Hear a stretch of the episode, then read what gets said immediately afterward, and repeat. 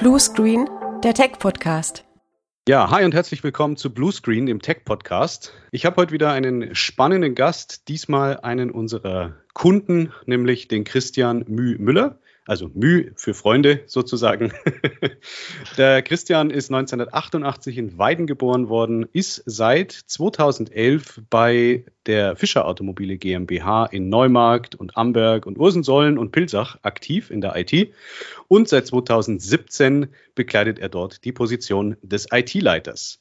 Der Christian hat mir im Vorfeld, als wir uns über das Interview kurz abgestimmt haben, gesagt, weil ich immer gerne mal nach einer Catchphrase frage, die dann vielleicht auch gleich der Folgentitel sein kann, wie kann man denn am besten das beschreiben, was du so machst? Und da hat er mir gesagt, ähm, am besten kann man sein Arbeitsleben so beschreiben, indem er sagt, vom grünen Salat zum Kabelsalat. Und das ist halt schon echt eine, eine gute Aussage, eine witzige Aussage. Und ich würde sagen, Christian, erstmal, was, was heißt das denn? Wie, wie kann man, was kann man sich darunter vorstellen?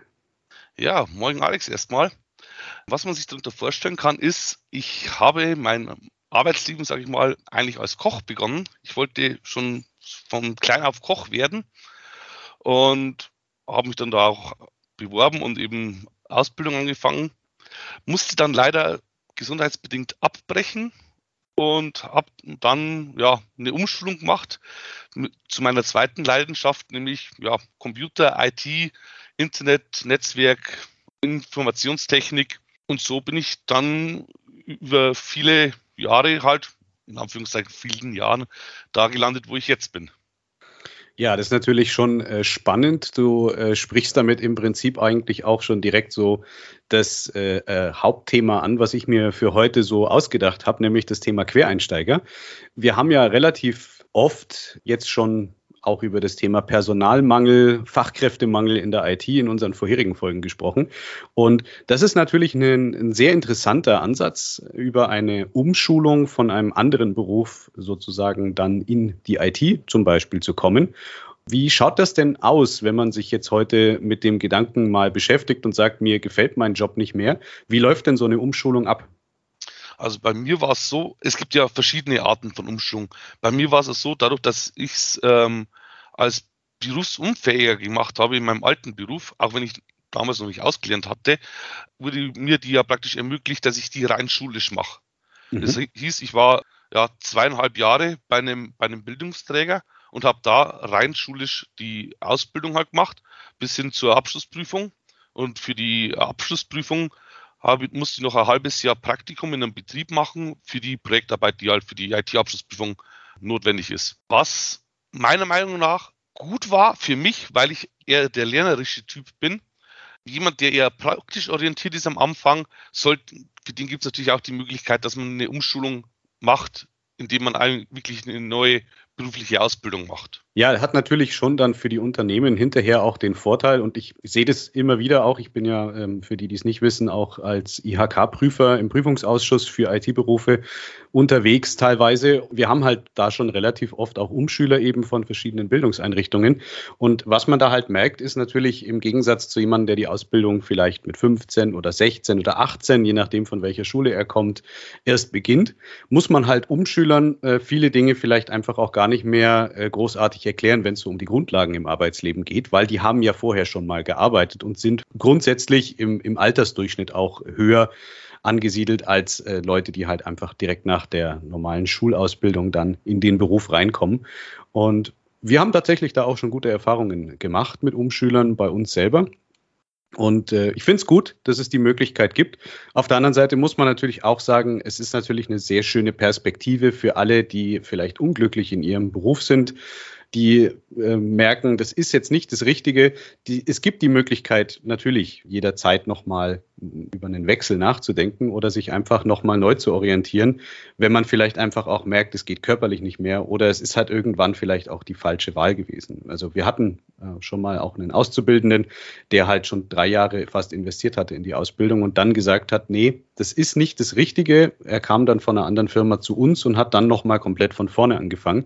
Das ist natürlich schon nochmal ja, eine, eine Hürde, über die man entsprechend klettern muss, um dann am Ende vielleicht doch im Wunschberuf zu landen. Aber nichtsdestotrotz auf jeden Fall eine, eine ganz tolle Möglichkeit, dass es sowas gibt. Jetzt äh, bist du ja seit 2011 bei Fischer Automobile in der IT beschäftigt. Fischer Automobile als äh, unser Kunde bei der Pegasus, weiß ich, ist eine große Autohandelskette mit äh, vier Standorten mittlerweile. Ich glaube, ihr seid mittlerweile über 600 Leute. Hm, nicht ganz irgendwas um 530, 540, sowas okay. glaube ich. Also hundertprozentig habe ich es jetzt nicht im Kopf. Okay, aber was ist denn dann da an IT, beziehungsweise wo braucht man denn da einen IT-Leiter dann? Weil äh, IT-Leiter heißt, du bist wahrscheinlich nicht alleine in der IT-Abteilung. Was ist denn da so deine Aufgabe? Was, was macht ihr denn mit IT in einem Autohaus? Weil ich verstehe immer bei Autohaus, euer Kerngeschäft ist ja eigentlich Autos verkaufen und reparieren. Das ist richtig, ja, aber die IT spielt im Autohaus eine riesige Rolle, gerade weil die Anbindungen zum Händlernetz müssen gewartet werden und alles. Eigentlich kann man sagen, es ist, wir sind ein kleines Systemhaus in der eigenen Firma. Wir kümmern uns eigentlich um, um alles. Also ich und mein Team, wir sind zu, zu viert, äh, wo die IT machen. Wir kümmern uns vom leeren Toner bis hin zur kaputten Tastatur über Virtualisierung, Netzwerk, Softwareprojekte betreuen, eigentlich querbeet alles. User Support, was man halt so eigentlich auch aus dem normalen Systemhaus kennt, machen wir als Abteilung in-house. Ihr seid also interner Dienstleister, sozusagen eine Art Profit Center innerhalb der eigenen Firma und seid dann für eure, eure Kunden, also die Kollegen sozusagen da. Könnte man so sagen, ja. Okay, ja, ist das natürlich schon eine, eine, spannende Aufgabe, weil ihr natürlich von den gleichen Herausforderungen entsprechend geplagt seid, teilweise, wie wir eben im Systemhaus auch und wie jeder andere Kunde auch. Diese ganzen Themen rund um die Digitalisierung natürlich äh, allem voran, aber natürlich auch die ganzen Sicherheitsthemen, die da so mit einhergehen. Das ist natürlich schon ein gewisser Anspruch, weil letzten Endes äh, ist ein großes Stück von äh, Erfolg oder Misserfolg von eurer Unternehmung ja dann auch von euch abhängig, wenn ich das richtig verstehe.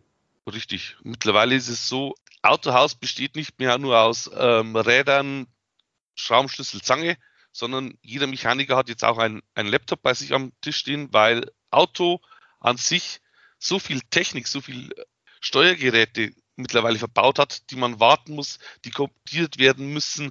Ohne IT geht im Autohaus nichts mehr. Ja, ist natürlich äh, auch eine gewisse Veränderung äh, gegenüber dem, was man vielleicht vor 20 Jahren im Autohaus noch gehabt hat. Ähm, ich weiß mittlerweile, den Kfz-Mechaniker gibt es ja auch gar nicht mehr. Das ist jetzt der Mechatroniker. Also die äh, haben auch in ihrer Ausbildung tatsächlich mit IT-Themen zu tun, was halt äh, früher tatsächlich äh, wahrscheinlich nicht der Fall gewesen ist. Und insofern äh, sind quasi die Mechaniker auch zu kleinen IT-Kollegen geworden innerhalb der Firma. Was, was die Autos betrifft, auf jeden Fall. Ja, das ist natürlich schon, schon eine, eine, interessante Entwicklung, die man, die man da so beobachten kann. Wenn man sich jetzt mal, mal ganz markenunabhängig auch das anschaut. Ich war jetzt letztens beim, beim äh, Händler, habe einfach mal ein bisschen geguckt, was es da so gibt. Und äh, wenn ich mir da so gerade so diese, diese Oberflächen in den Autos anschaue, äh, mit Bildschirmen und Touch dieses und jenes und Assistenzprogrammen und dann kann ich mein, mein Smartphone noch anstecken und dann wird die Oberfläche dahin gespiegelt. Das ist äh, natürlich schon was ganz anderes als äh, damals, als ich meinen Führerschein gemacht habe. Da ja. gab es das alles natürlich an der Stelle noch überhaupt nicht. Also ja, auch äh, interessante Sache. Also bei euch definitiv auch der Digitalisierungstrend spielt da eine ganz große und tragende Rolle. Absolut, absolut. Auch der Hersteller ähm, setzt immer mehr darauf, gerade Kunden neu zu bewerben im Internet, digital, ähm, was er da Angebot äh, schaltet. Ähm, man, man merkt es einfach, der Weg geht dahin und ohne Digitalisierung geht einfach nichts mehr. Ja, wir haben natürlich äh, in der Entwicklung äh, von euch als Kunden, ihr seid jetzt mittlerweile vier Jahre bei der Pegasus als äh, Kunde bei uns aktiv und wir haben mit euch ein paar auch spannende Sachen mittlerweile umgesetzt, gerade vor allem das Thema ähm, der Weg in die Cloud. Äh, wir haben bei euch ja unter anderem Microsoft 365 eingeführt. Und das sind natürlich auch alles Sachen, die da in dem Bereich eine große Rolle spielen. Inwiefern hat euch das denn dann letzten Endes geholfen, als äh, dann im Anfang 2020 der, der Schrei nach Homeoffice auf einmal doch sehr groß da gewesen ist. Wie konntet ihr das Ganze denn umsetzen dann für euch?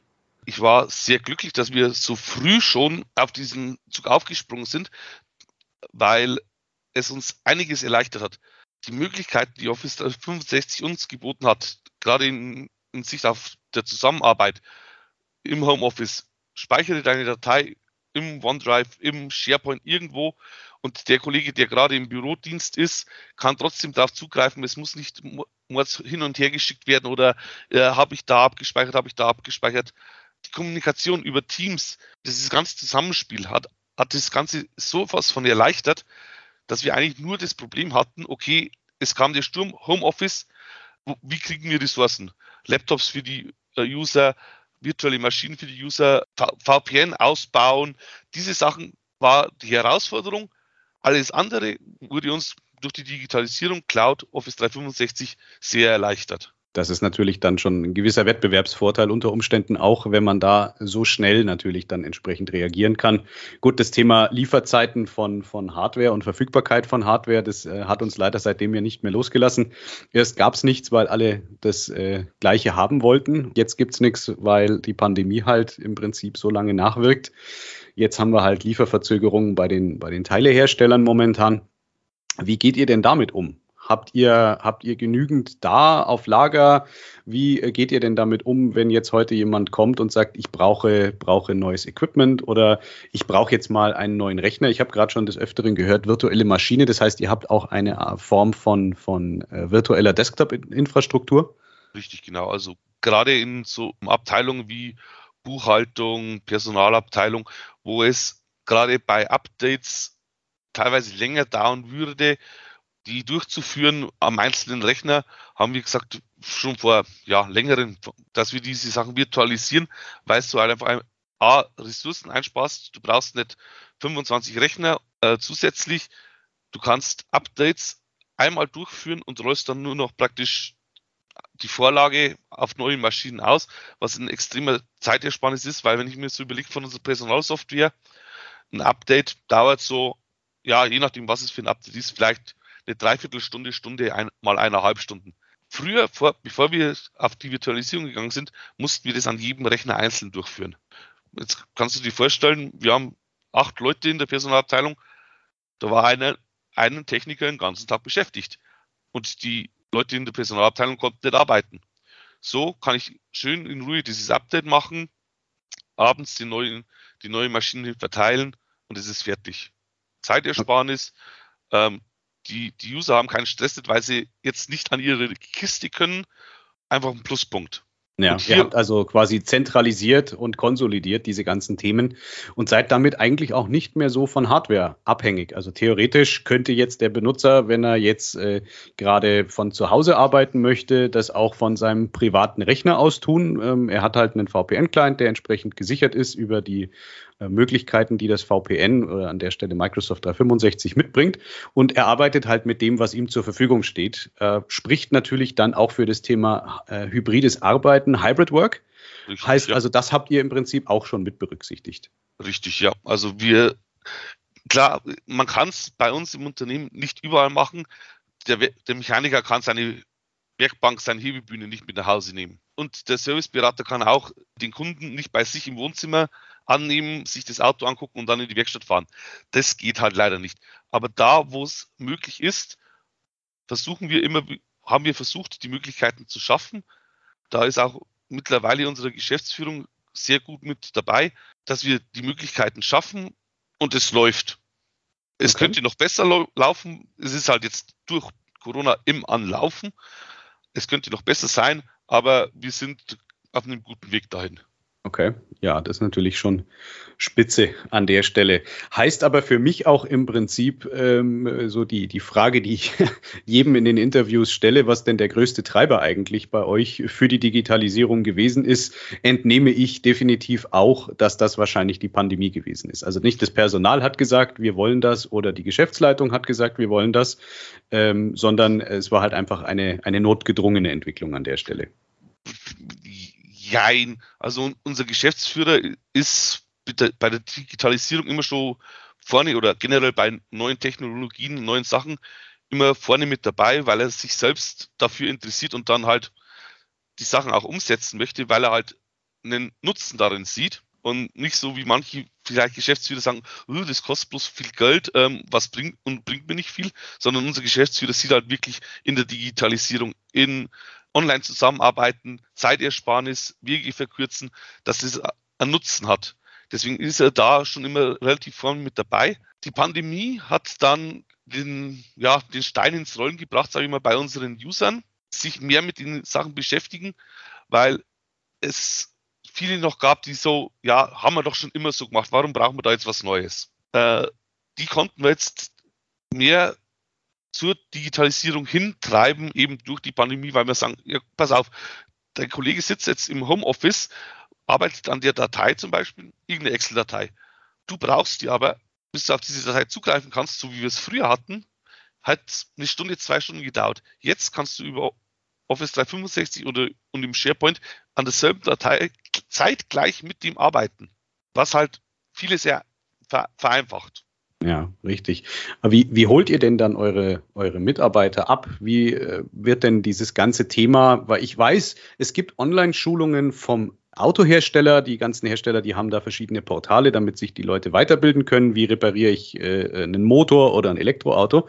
Aber wie holt ihr denn eure interne Belegschaft zu solchen Themen dann ab? Weil äh, wenn man ihnen jetzt das äh, einfach vor die Füße wirft, das weiß ich aus äh, der Projekterfahrung, die ich äh, gesammelt habe über die äh, vielen letzten Jahre, wenn man den Leuten sagt, hier, das ist jetzt so, ab Montag machen wir das so, dann geht das meistens einfach nach hinten los. Also das Thema User Adoption, wie wird denn das bei euch dann entsprechend gemacht, damit die Leute auch sich abgeholt fühlen und dann auch schnell einen Einstieg finden? Zum einen bieten wir verschiedenste Schulungen im Vorfeld schon mal an, um die Leute darauf zu trimmen und zu zeigen, was ist möglich, ihnen die Vorteile aufzuzeigen, was es ihnen bringt, dass es nicht irgendwas Neues ist, was jetzt ihren Arbeitsalltag er, erschwert, weil sie es erst lernen müssen, sondern zu zeigen, dass es intuitiv ist, dass es einfach ja, dass es ihnen einen Benefit gibt. Das versuchen wir ihnen halt vorzuleben und ähm, nahezubringen und dann klappt es meistens auch. Und man hat es gerade in der Pandemie gemerkt, am Anfang war es so, mm, ja, weiß ich nicht. Und nach und nach hat man immer mehr gemerkt, es kommen mehr Anfragen zu verschiedenen Themen. Teams, Online-Besprechungen, ähm, SharePoint. Da hat man gemerkt, okay, die Leute haben sich jetzt damit beschäftigt, sie haben es angenommen und auf einmal geht's und, und sie sind dann noch mehr interessiert als wie vorher. Ja, das ist, das ist schon wünschenswert, wenn die Leute dann den, den Mehrwert tatsächlich auch erkennen und dann mit den Dingen auch entsprechend äh, arbeiten. Das zieht sich natürlich dann entsprechend auch vielleicht ins Private weiter. Äh, ich weiß, ihr habt euren äh, Mitarbeitern das äh, ehemalige Home Use Right sozusagen mitgegeben. Das heißt, die Kollegen dürfen mit ihrer Microsoft-Lizenz auch auf ihrem privaten Rechner zumindest eingeschränkt, was das Thema Word, Office-Programme und so weiter angeht, auch dann arbeiten. Das heißt, ihr habt den Leuten auch die Möglichkeit geschaffen, dass sie zu Hause zum einen mit der Software was tun können. Sie können auch Teams benutzen. Was sie nicht können, ist von einem ungeschützten privaten Rechner auf äh, Informationen in OneDrive äh, vom Unternehmen zuzugreifen, einfach um hier entsprechend den äh, Datenschutz und einfach auch den Security-Aspekt abzudecken. Und das macht natürlich an der Stelle durchaus dann auch Sinn, weil gerade wenn sich jetzt jemand einen neuen Rechner kauft, dann muss er sich schon mal zum Beispiel die Office-Lizenz nicht mehr anschaffen.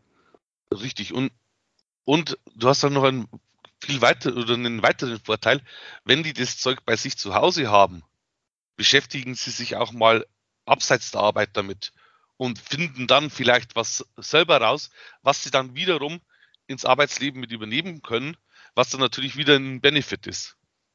Ja. Der nichts kostet, im Anführungszeichen, ähm, und uns weiterbringt. Ja. Ja, das es hört sich alles danach an, als ob ihr da wirklich auf einem sehr guten Weg seid. Ähm, Gibt es denn für euch noch ansonsten Herausforderungen, die ihr jetzt im Bereich der Digitalisierung seht, wo ihr sagt, Mensch, das äh, müssten wir noch angehen oder da haben wir noch irgendwie Schwierigkeiten, um das umzusetzen? Habt ihr da aktuelle Themen? Die größten Themen sind eigentlich bei uns, was können wir abbilden und wie können wir es abbilden? Weil es so eine Vielzahl an Möglichkeiten gibt, verschiedenste Sachen zu machen. Man kann es gar nicht, ja, ich sage mal, eine Haube drüber stecken, sage ich mal, wo man sagt, okay, das ist für das, das ist für das, das kann ich mit dem machen. es gibt so viele verschiedene Wege, wie du es machen kannst. Und wir sind aktuell dabei zu gucken, was ist für uns der richtige Weg, welche Produkte bringen uns das, was wir wollen. Das ist aktuell die, die größte Herausforderung, weil man halt einfach nicht als normaler User, sage ich jetzt mal, ich, ich sehe mich auch als User der Cloud, hast du nicht den Überblick, was die Cloud alles für dich kann. Mhm. Weil, du, weil du einfach im, im täglichen Geschäft so noch zu wenig damit machst. Ja, ja. wir sind jetzt zwar schon dabei, ähm, mit, mit Flow und Power Automate kleinere Geschäftsprozesse zu automatisieren, abzubilden, aber das ist ja nur die Spitze des Eisbergs, was man machen kann. Es gibt ja noch so, so viel mehr Möglichkeiten und wir wissen teilweise vielleicht, wir, vielleicht suchen wir nach, für irgendwas eine Lösung, haben aber dann dafür eigentlich im ersten Moment nicht mal nicht die Cloud im Kopf, weil wir nicht wissen, dass es in der Cloud mit Office 365 oder wie auch immer eine Lösung dafür gibt. Ja, ganz klar.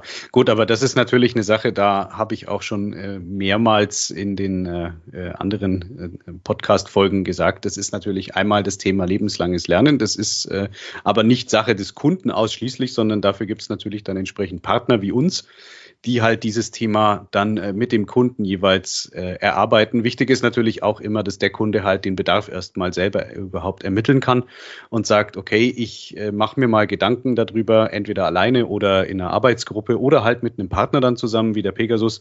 Wie arbeiten wir denn heute, um dann halt entsprechend eine Lösung mal vorzuschlagen? Du hast gerade Power Automate erwähnt. Das bringt natürlich an vielen Stellen gerade so Zettelkrieg und Papierwahnsinn schon mal ein Stückchen auch wiederum mehr mehr in die Richtung Digitalisierung und äh, Cloud-Welten. Und man muss es halt einfach mal erkennen, dass man vielleicht da einfach einen, einen, Bedarf hat, mit dem man sich an der Stelle beschäftigen muss, um dann äh, da auch eine Auswahl treffen zu können. Es ist auch nicht immer so, dass die, die Microsoft Cloud jetzt die einzige Lösung ist. Also wir haben ja uns bei euch auch schon über verschiedene Ansätze unterhalten, gerade wenn es jetzt in den Bereich Monitoring zum Beispiel geht. Da gibt es natürlich Alternativen. Da gibt es Cloud-Dienste, da gibt es äh, Managed Service-Lösungen, wie man solche Sachen machen kann. Ähm, und das ist natürlich, da gebe ich dir vollkommen recht, aufgrund der Vielzahl von Angeboten durchaus eine Herausforderung, da dann entsprechend das Richtige zu tun. Auf der anderen Seite äh, ist es natürlich auch immer ein ganz heißes Thema, gerade in der aktuellen Zeit, wo doch die Angriffe relativ häufig und sehr populär leider mittlerweile geworden sind, solche Dinge dann nicht nur zu haben und zu betreiben, äh, sondern natürlich das Ganze dann auch aus Sicht von IT-Security, aber auch natürlich vor allem äh, aus Sicht des Datenschutzes äh, vernünftig zu bedienen, weil äh, nicht alles, was es gibt, ist dann entsprechend letzten Endes auch das, was dann vielleicht ein Datenschützer, ein Datenschutzanwalt oder halt auch vielleicht eine Versicherung sehen möchte, wenn man jetzt in den Bereich Cybersecurity-Versicherungen mal schaut, die haben da natürlich auch ganz konkrete Vorstellungen, wie ein Produkt auszusehen hat, welche sind geeignet und was muss ich denn machen, um diese Themen überhaupt dann entsprechend bei mir äh, so umzusetzen, dass dann auch eine Versicherung sagt, jo, alles klar, wenn das jetzt der Status quo ist, äh, dann kriegt ihr von uns auch überhaupt erst eine äh, Versicherungspolicy. Ja. Was tut ihr denn da in dem Bereich Security? Ähm, wie, wie seid ihr denn da aufgestellt, beziehungsweise wie steht ihr denn zu dieser aktuellen Bedrohungslage, die ja leider mittlerweile jede Woche in der Presse auftaucht, dass wieder irgendjemand verschlüsselt worden ist? Natürlich mit extremer Vorsicht. Generell überall, also ist, wenn jetzt zum Beispiel ein User von uns kommt und sagt, ich habe hier meinen Laptop, mach das mal Homeoffice fähig, ist natürlich der erste Blick, ist das Ding auch geeignet dafür? Ja? Ist es aktuell, ist da nicht irgendwie ein Windows XP noch drauf, wo seit 25 Jahren nicht mehr abgedatet worden ist oder solche Sachen? Das ist natürlich, man muss aufpassen. Und natürlich, was wir machen, die, die Standardsachen, ja, Mail Security, Firewall, Antivirus, was dazugehört. Aber was das Wichtigste ist natürlich, ist die User Awareness. Du kannst Mail Security, sonstige Sachen, alles haben. Wenn der User mal auf den Link klickt, der durchgekommen ist, mal eine falsche Datei aufmacht, ist es vorbei. Der User ist das Gefährlichste, glaube ich, mit im Unternehmen, wenn es darum geht. Und deswegen versuchen wir, so gut es geht, unsere User zu schulen, wir machen eigene Kampagnen mit Phishing-Mails, mit gefakten USB-Sticks, die rum, wir rumliegen lassen, um einfach das Feingefühl des Users darauf hin nicht gleich auf jeden Link zu klicken, sondern guck dir mal den Absender an. Schau mal drüber, ist, sind irgendwelche groben Schnitzer in der Grammatik, Rechtschreibung in der Mail? Hast du mit dem schon mal was zu tun gehabt oder kennst du den überhaupt? Würdest du da einfach draufklicken? Das ist mit das Wichtigste, ähm, neben den ganzen technischen Möglichkeiten, die man hat, ähm, sich abzusichern. Ja, Schwachstelle Mensch ist definitiv ein riesiges Thema und ähm, das ist, glaube ich, auch nach wie vor der größte, der größte Aspekt in diesem ganzen Black Hat Business, was da äh, so extrem im Aufwind derzeit ist, dass halt einfach diese, diese üblichen äh, menschlichen Züge eben, die Klassiker Habgier, Neid, Interesse an irgendetwas, Schuldgefühle, das, was ja häufig durch solche Mails entsprechend vermittelt wird, äh, einfach ausgenutzt werden. Und da äh, ist das natürlich dann auch der richtige Weg. Aber da macht man sich wahrscheinlich nicht nur Freunde, oder? Also wenn ihr den Leuten regelmäßig äh, äh, gefischte Mails vorlegt, die ähm, in der Kampagne stecken oder jemand dann mal vielleicht irgendwie einen USB-Stick angesteckt hat und dann kam irgendwie eine Warnmeldung, da werdet ihr euch wahrscheinlich nicht nur Freunde in der Firma machen, gehe ich von aus. Mm, es geht, also Viele erkennen die ernste Lage, viele nehmen es mit Humor. Natürlich hast du auch immer den einen oder anderen dabei, wo dann sagt, ja, da hat das auf mich abgesehen oder, oder solche Sachen. Mhm. Klar, das hast du dabei, aber das Wichtige dabei ist, dass wir einen Lerneffekt haben. Wie, wie gesagt, die Sachen werden immer besser. Man, man kann es teilweise nicht mehr sehen. Wir hatten vor kurzem ein gutes Beispiel, kam, kam eine Fake-Mail durch die war so gut, dass es Outlook sogar die Daten im Kontakt angezeigt hatte. Also praktisch, wenn man, oben rechts hat man ja den, ich weiß nicht, ja. wie man nennt, diesen Avatar-Button, sage ich jetzt mal, ja. äh, hat die, die richtigen Daten des Absenders angezeigt. Ja. So, gut war, so gut war die Mail, dass die sogar das Outlook die, die Mail so erkannt hatte. Und deswegen Schulen, Schulen auf Awareness Trim, das ist mit das Wichtigste, um, um, um sich zu schützen. Ja, das, jetzt haben wir ja schon gehört, wie ihr das mit euren Usern macht. Was macht ihr denn selber dafür, damit ihr als, als IT-Abteilung in der Firma da entsprechend am Ball bleibt? Äh, wie über wie, welche Medien, Kanäle, Partner informiert ihr euch da so? Zum einen auf jeden Fall halt durch unsere Dienstleister, mit denen wir immer im engen Kontakt stehen, gerade was solche Dinge betrifft, wo wir auch immer viele Informationen kriegen. Zum anderen, klar, ähm, Newsletter, die gängigen Printmedien hat man natürlich auch das eine oder andere abonniert. Man, man, man kriegt es einfach mit, man muss, muss es einfach selber mitkriegen, man muss sich selbst informieren, man muss da selber am Ball bleiben, weil sonst hast du verloren. Ja, auf jeden Fall, ja.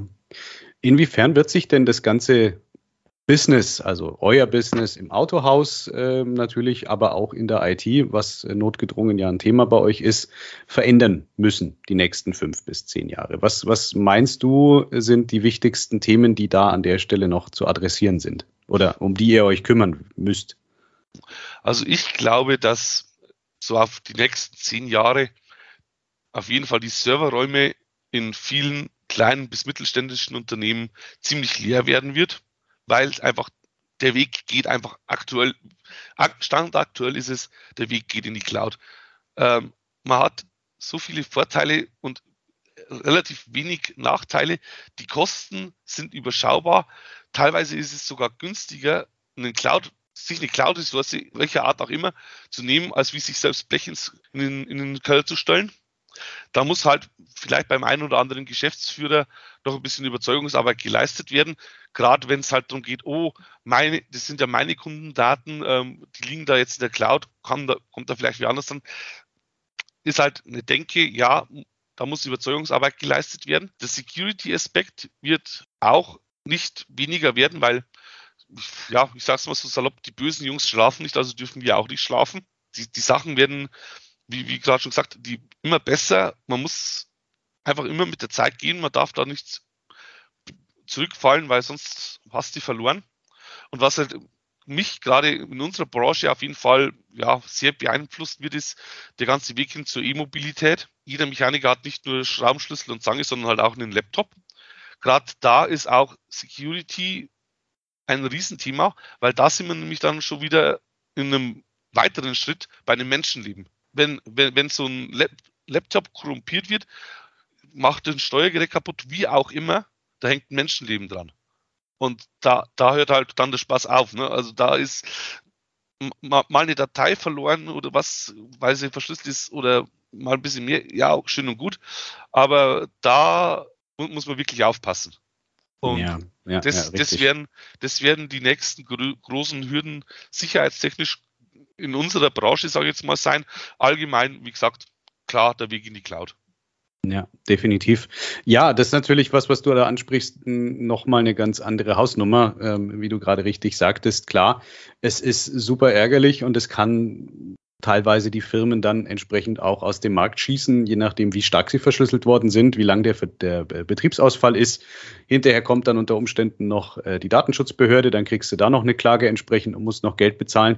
Aber das ist halt in Anführungszeichen alles nur Geld. Ja, aber in eurem Fall, gerade wenn es um Fahrzeuge geht, da gebe ich dir vollkommen recht. Und es gibt ja diverse Fälle, wo das tatsächlich dann auch schon ausprobiert worden ist, äh, Steuergeräte zu manipulieren oder den jetzt gerade bei den selbstfahrenden Fahrzeugen, die ja mittlerweile auch auf dem Markt sind, dann da den Autopilot irgendwie zu manipulieren und dann lenkt das Ding bei 200 auf einmal nach links in die Leitplanke auf der Autobahn. Das sind natürlich dann nochmal ganz andere Hausnummern und äh, nicht zuletzt wird, glaube ich, in dem äh, Aspekt dann letztlich auch eine ganz große Rolle noch das Thema spielen, wer ist jetzt schuld?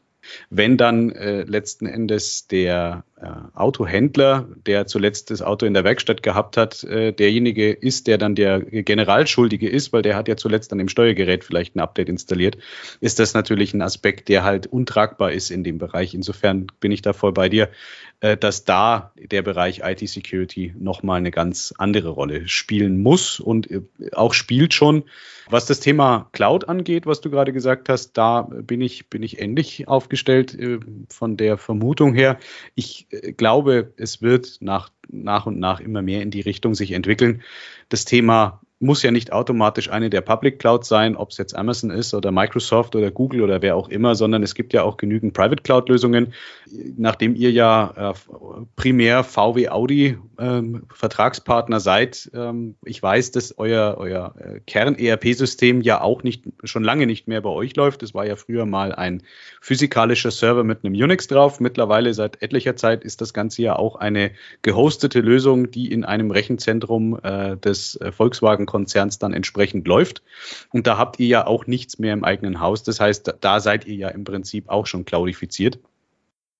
Und äh, damit natürlich dann aber auch entsprechend abhängig davon, dass dann die Anbindungen da sind. Weil das ist natürlich das, was auch äh, ganz oft dann ins Hintertreffen gerät, der Gedanke, wie, wie gut bin ich denn eigentlich mit dem Internet verbunden? Jetzt in eurem Fall, ihr braucht euch da, glaube ich, nicht verstecken. Ihr seid mit einem sehr guten Glasfaseranbieter unterwegs mit Darkfiber. Insofern, da sollte wahrscheinlich nichts passieren.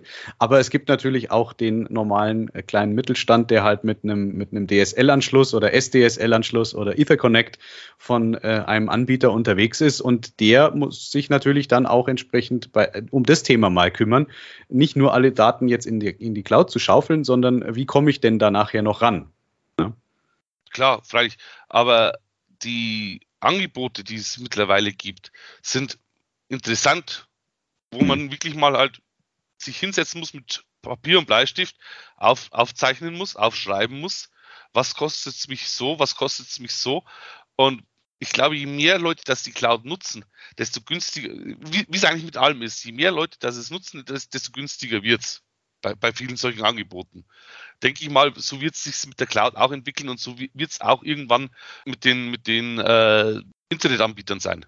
Ja, ja gut, ist es ja jetzt auch schon. Also wenn man mal schaut, was der, was mein erster Handyvertrag 1998 gekostet hat, damals noch mit dem Nokia-Handy äh, und was ich heute zahle, äh, wo ich dann irgendwie äh, Flatrate oder ein Terabyte inklusive im Monat habe, das ist äh, im Prinzip ja auch genau das Gleiche.